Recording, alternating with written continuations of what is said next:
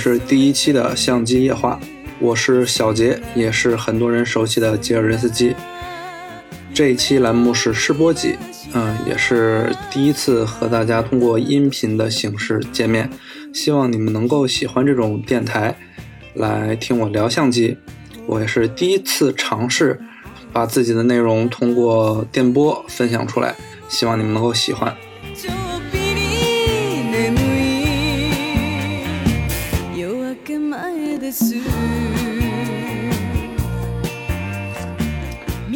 呃，怎么想起来聊相机厂商的 slogan？嗯、其实是因为前两天在跟朋友们闲聊，就是说聊起来，就是相机品牌的影响力。呃，一方面就是它的确是通过产品嘛，就它的产品表现，呃，产品专业度啊，或者说它的销售情况啊，它的用户比例来决定的。另一方面就是厂商的宣传真的很重要。呃，一方面是宣传的投放，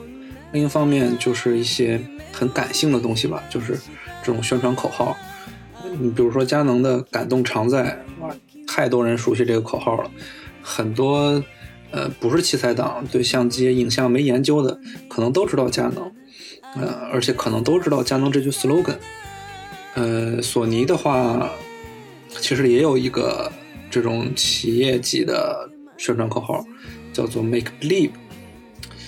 这个 Make Believe，我觉得更多的是索尼电子的游戏啊，呃，就是耳机啊，或者是手机这方面见到的比较多。在相机这方面，嗯，总的来说，我觉得可能还是没有，嗯，佳能感动常在，呃，对吧？来的来的那么熟悉，让你一听见就想起来。呃，索尼之外，尼康，尼康在中国地区有一句 slogan 叫做“影像从心”，其实这句话挺好的，对，挺好的。就是，但我觉得这句话可能用日文来表达更有那种味道吧。你用中文说出来，这种从心，很多人就会把它理解为怂，对吧？上从下心就是怂。呃，其实除了这种很大的，就是整个品牌级别的 slogan 之外，相机厂商他们在一些很比较小的地方也有一些这种标签、口号、文案，其实做的都挺好，嗯，然后表达的意思也很清晰、很明确。就很多人会觉得，嗯、他的这种宣传语就主要是起到宣传的作用啊，就是听起来很有很有感觉，就很厉害。但其实我觉得他们这种 slogan 背后还是有还是有些很深刻的东西的，就是还是能反映出来他们的呃产品线的一些设计或者他们想传递的一些东西。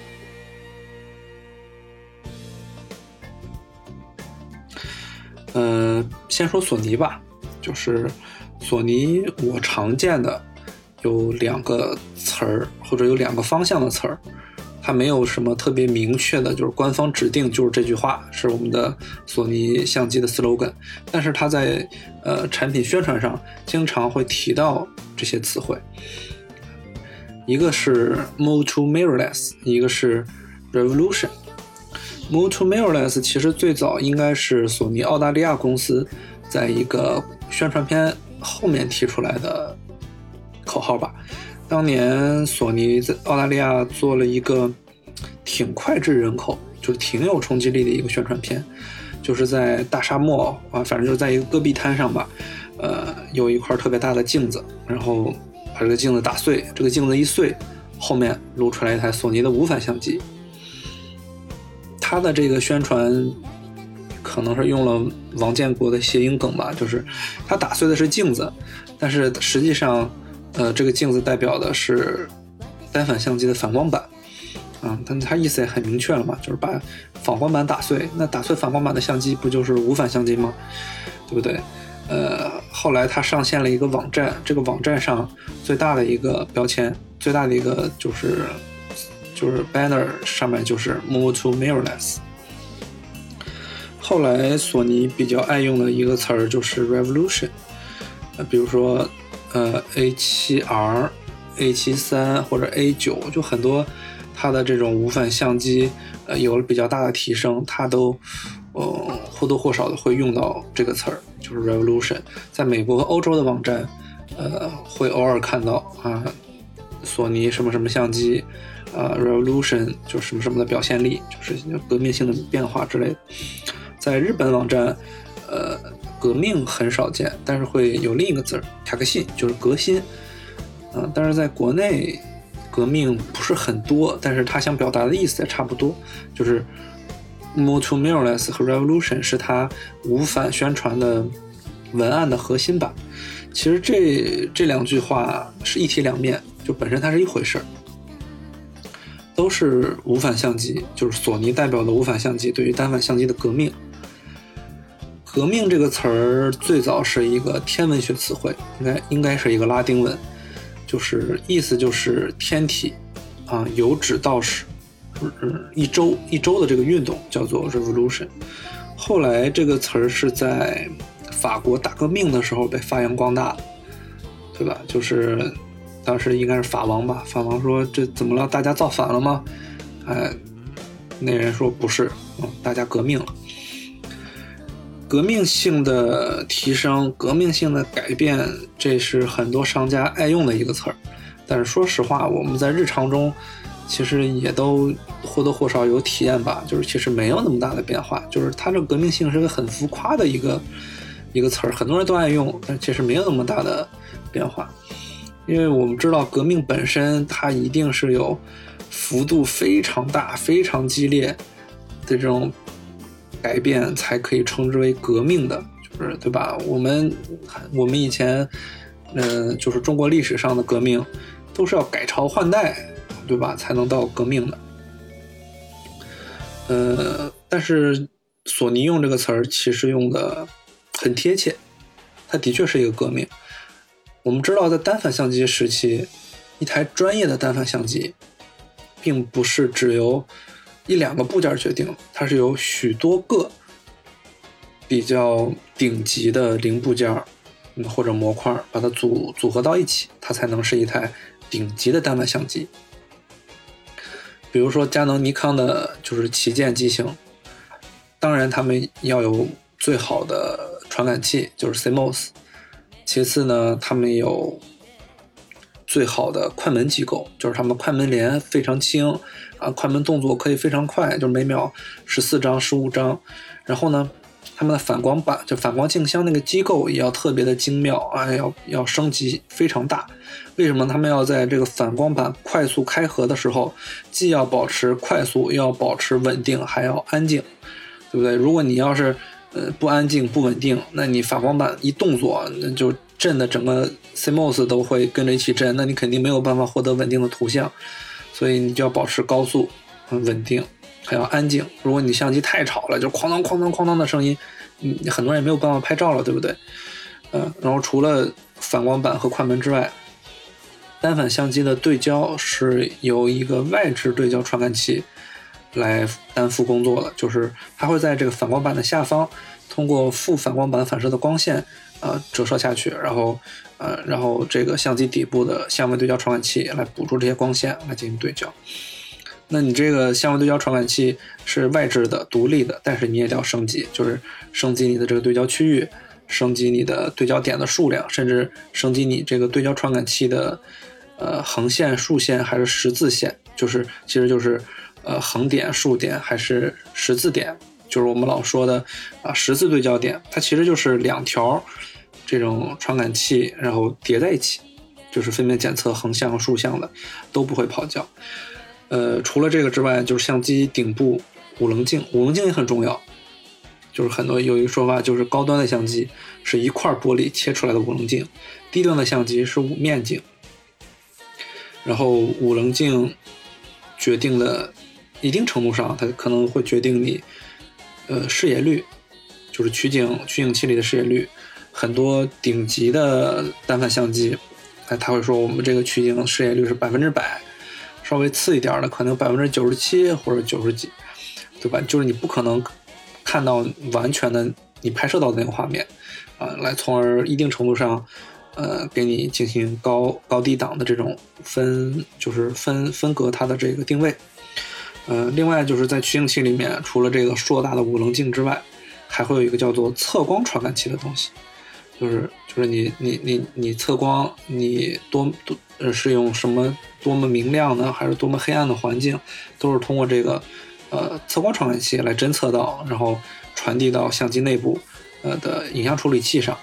那然后再告诉你什么是合适的曝光值啊，比比如说应用一些区域曝光之类的，对吧？都要通过这个测光传感器。来给你反馈信息，就是就简单的说了说，嗯，就可以看出来，一台顶级的单反相机，你不仅要在 CMOS 上你是最好的 CMOS，你可能要是最好的快门机构，然后最好的反光镜箱机构，最好的外置相位对焦传感器，最好的测光传感器，然后视野率，呃，最好的五棱镜这种东西，就是你放到一台。专业的相机其实，呃，就是不是说你只是通过半导体或者 CMOS 升级就可以威胁到它的地位的。就是如果索尼、宾得甚至奥林巴斯想要和佳能、尼康竞争，他们可能要在这种相同的地方都要做到差不多甚至超越，才能和佳能、尼康的这种单反相机来抢夺市场。嗯，然后佳能、尼康一方面有市场优势，一方面有技术积累的优势，呃，它的竞争对手们就就很难追赶。就是我可能我在一方面，比如说我的 CMOS 可能跟你差不多好，甚至比你好，但是我却不能不一定能保证我我我也有跟你一样的呃，就是连拍速度，对不对？单反相机很重要的一个参数，呃，连拍速度，很多人做不到，为什么呢？就是它的快门机构。或许可以达到那个速度，但是反光板开合做不到那个速度。那没有办法，就是你快门可以打开，但是快门打开的时候，你反光板没有抬起来，你一样没有办法成像。所以他们的追赶者就很很苦恼，也也也很沮丧，没有办法。啊，我们家的猫也很赞同我这个观点，就是就是在单反相机，嗯，它的组成是这么一个。情况下，就是它的各个部件、各个模块都要特别好，才能成为一台好的单反相机的情况下，佳能、尼康的竞争者其实是很难跟他们有效竞争的。但是索尼革命也是因此而始，就是因为他没有办法在这方面和佳能、尼康做竞争，所以他就会想一些呃别的方向，比如说索尼在后期曾经。嗯，搞出过一个东西叫做单电，可能不知道现在大家还记不记得，就是单电相机，就是它的反光板是一个半透的膜，啊，当然这是一个很失败的尝试，就是现在回头来看，啊，是个非常失败的尝试，啊，当然这个失败的尝试给索尼怎么说呢？就是积累很多经验，比如说索尼知道电子取景器，啊，对不对？然后可能还会为未来就是把相位对焦集成到 CMOS 上，可能也提供了一些。呃，验证或者说是积累吧，在经过不成功的单电之后，索尼发现自己的，对吧？就是这个相机还是没有办法和佳能、尼康有效的竞争，怎么办呢？就是这就是索尼的革命，就是 Moto Mirrorless and revolution。怎么叫革命呢？就是我刚刚说的那些部件，你不需要和佳能、尼康去比，为什么呢？因为我都集成到 CMOS 上，我都片上了。我的一块 CMOS 上面有焦平面的相位对焦传感器，啊，我埋点埋到 CMOS 里面，然后我的取景是通过 CMOS，我也不需要无棱镜了，啊，然后我的测光也是通过 CMOS 测光，就是它一下解决了 很很多方面，嗯，就是我只要一块好的 CMOS，我只要这个 CMOS 表现好，我在很多。呃，功能上的呈现可能都可以达到和单反相机差不多的表现，所以索尼可以喊出 revolution，然后这个革了佳能和尼康单反的命之后，在一个全新的赛道上，很明显的可以看到索尼增长是非常非常快的，就是进入到全画幅无反相机繁荣的时候，基本上其实就是索尼繁荣的时候。大家逐渐的从概念上，就就觉得哦，未来的相机就应该是索尼这样的啊，索尼的这个没有反光镜的相机啊，才是先进的，才是未来的，才是呃，就是光明的吧。其实这就是为什么索尼要教大家 move to mirrorless，为什么说自己的产品是 revolution。那么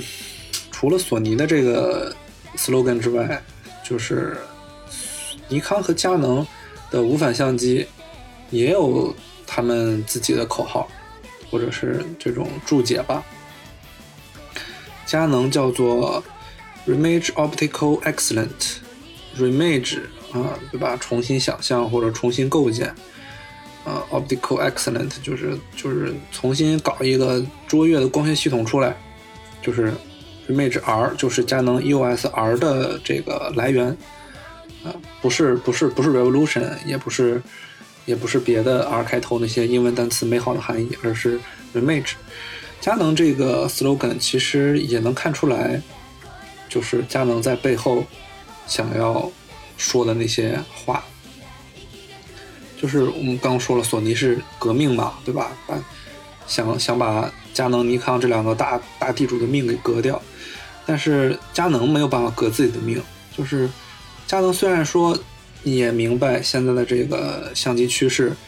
肯定是无反，对吧？无反肯定是大势所趋的。但是如果我跟着索尼，跟着一个拥有半导体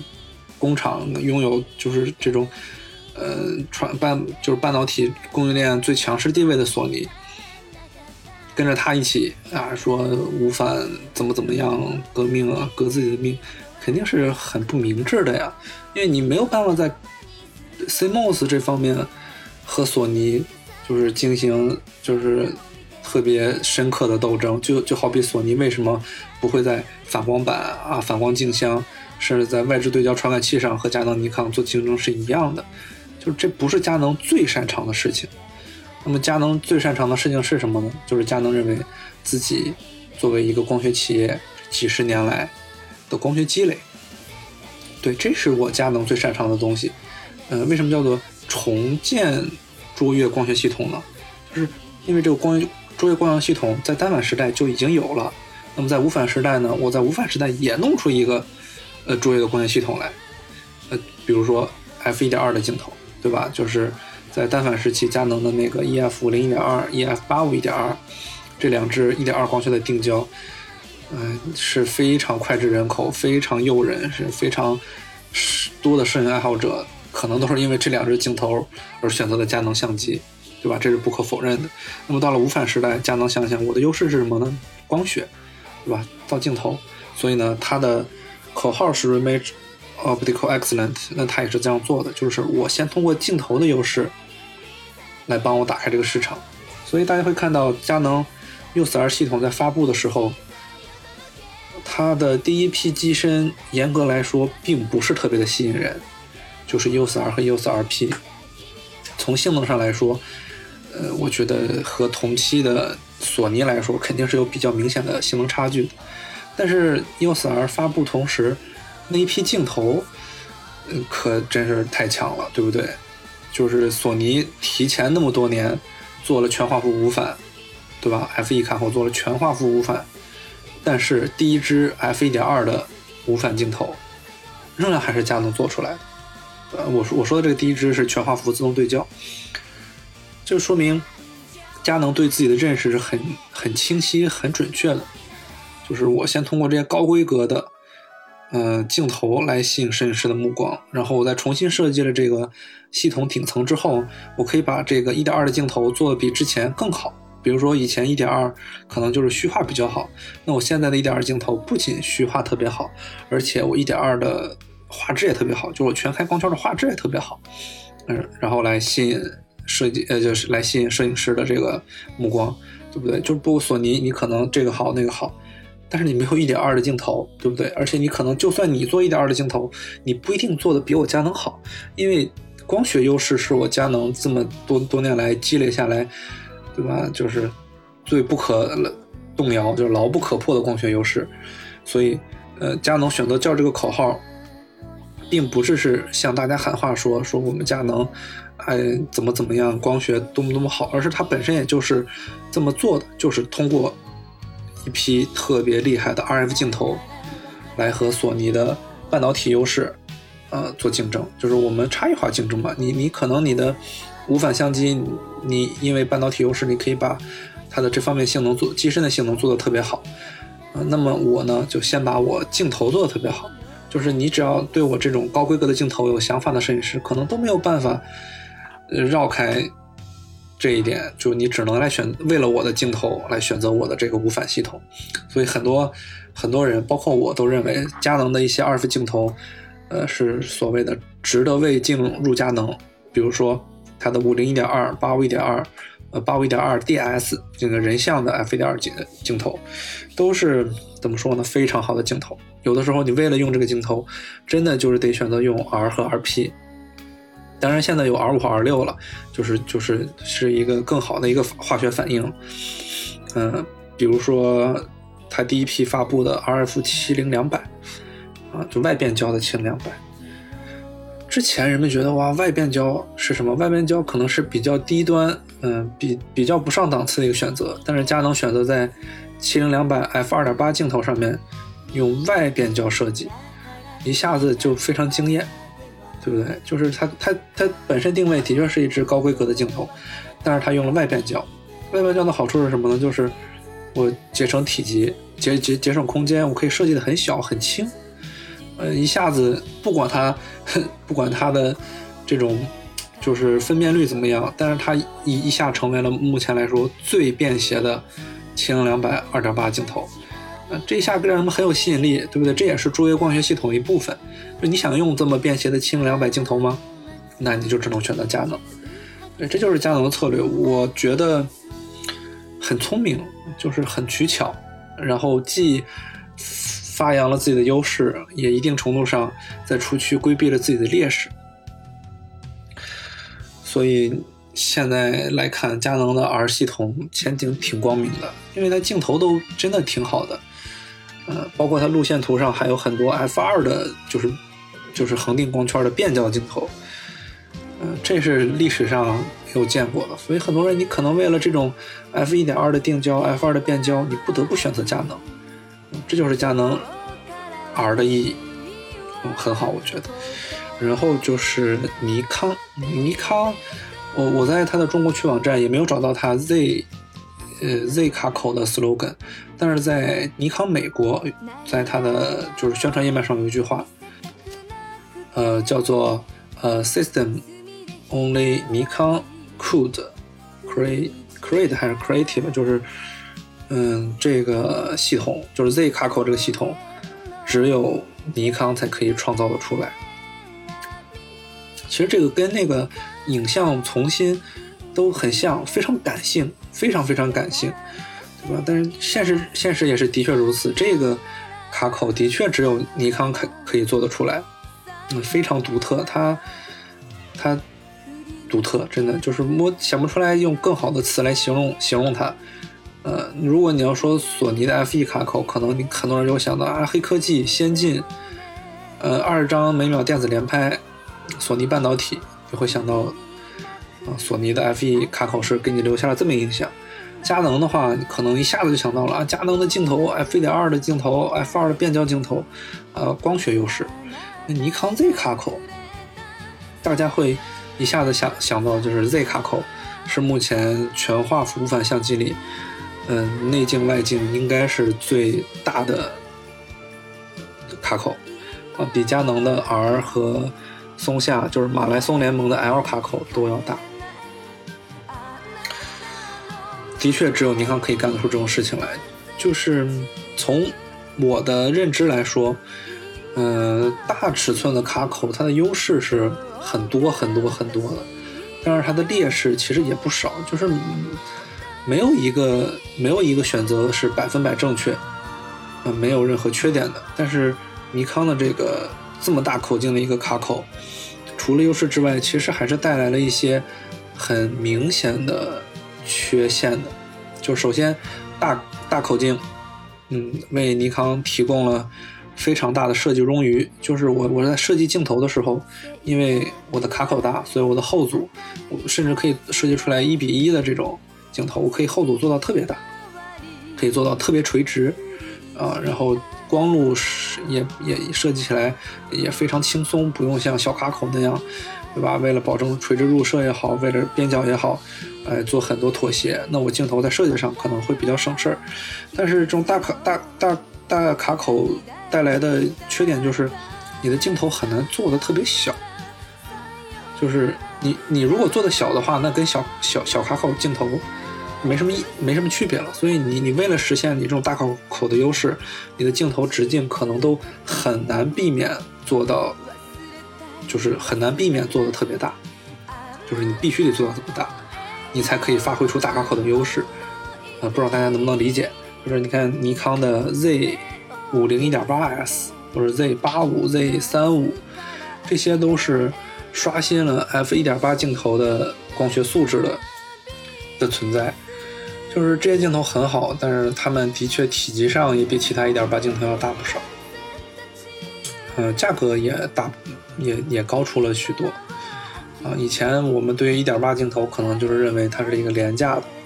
呃，几百块或者一千出头。呃，但是尼康的 Z 一点八系列镜头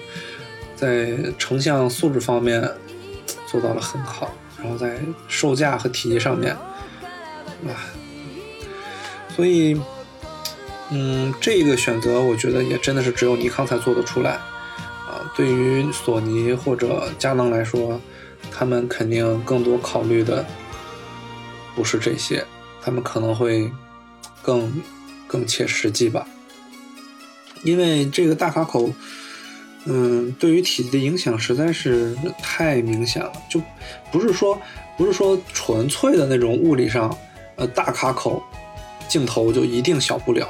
而是你做了这么大的一个卡口，对吧？你要博弈啊，对吧？我我做了这么大的卡口，呃，我可能一定程度上还得牺牲机身强度啊什么的。我做了这么大一个卡口，我为什么呢？我是不是就是为了？嗯，更好的能让我在镜头设计上发挥出我这种全部的这种实力呢？就是我可以做特别好的镜头，但是做特别好的镜头，你就得做到很大。比如说尼康的五零一点二，比它的二四七零二点八都要长啊，甚至比它的五八零点九五也短不了多少啊，也很也很粗，然后重量也很重。它是它是不是最好的？f 呃就是五零一点二镜头呢，它可能是最好的五零一点二，就是可能比嗯索尼的五零一点四 ZA，比松下的五零一点四，比佳能的五零一点二可能都要好，但是体积肯定也是非常有突破性。嗯，从我的角度来看，我认为尼康这个最大的这个卡口尺寸。可能不是特别好，就是从键盘摄影的角度来说，它这个卡口有些放卫星，就是稍微有些大跃进了，可能和尼康过往有关系，就是在单反时期，尼康一直没有造出来一支自动对焦的 f 一点二镜头，当时就有很多人在说，哎，是尼康这个 f 卡口说几十年不变，所以它这个卡口。尺寸，呃，限制了它这个镜头设计，啊，所以它这个镜头就一直没有超过佳能，啊，一直没有像佳能那样做出来一点二的镜头。可能尼康在单反时代受到了这样的刺激吧，然后在无反时期搞了一个这么大的卡口。就很多人你去看尼康的单，呃，就是无反相机，机身主要就是一个卡口，其他都是配合这个卡口的，它卡口太大了，嗯。那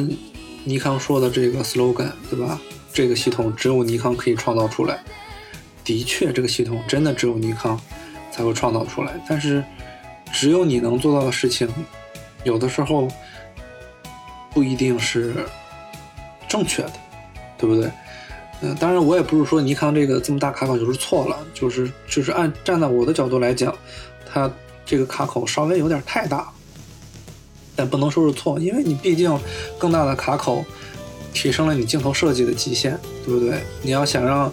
呃索尼的 FE 卡口做一个五八零点九五镜头出来，我我都想象不出来那那是个什么样的样子，对吧？所以大卡口肯定是有大卡口的好处的，但是因为之前受到了一些卡口尺寸的这种影响，而一个全新的卡口太过于跃进，可能稍微有些突破的有些过分吧，这是我的一些个人想法。所以就是其实就从这个层面看吧，就是这三家，这三家的宣传的口号、标签、slogan 跟他们做的事情其实是吻合的，就是呃，即便是尼康这个比较感性的这个口号。但是也能反映出来，就是他们说是这么说的，但其实做也是这么做的。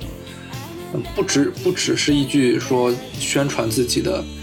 标语或者口号，在这个口号背后，其实还是蕴蕴含着他们相机、镜头或者光学系统的发展思路，甚至发展哲学在其中。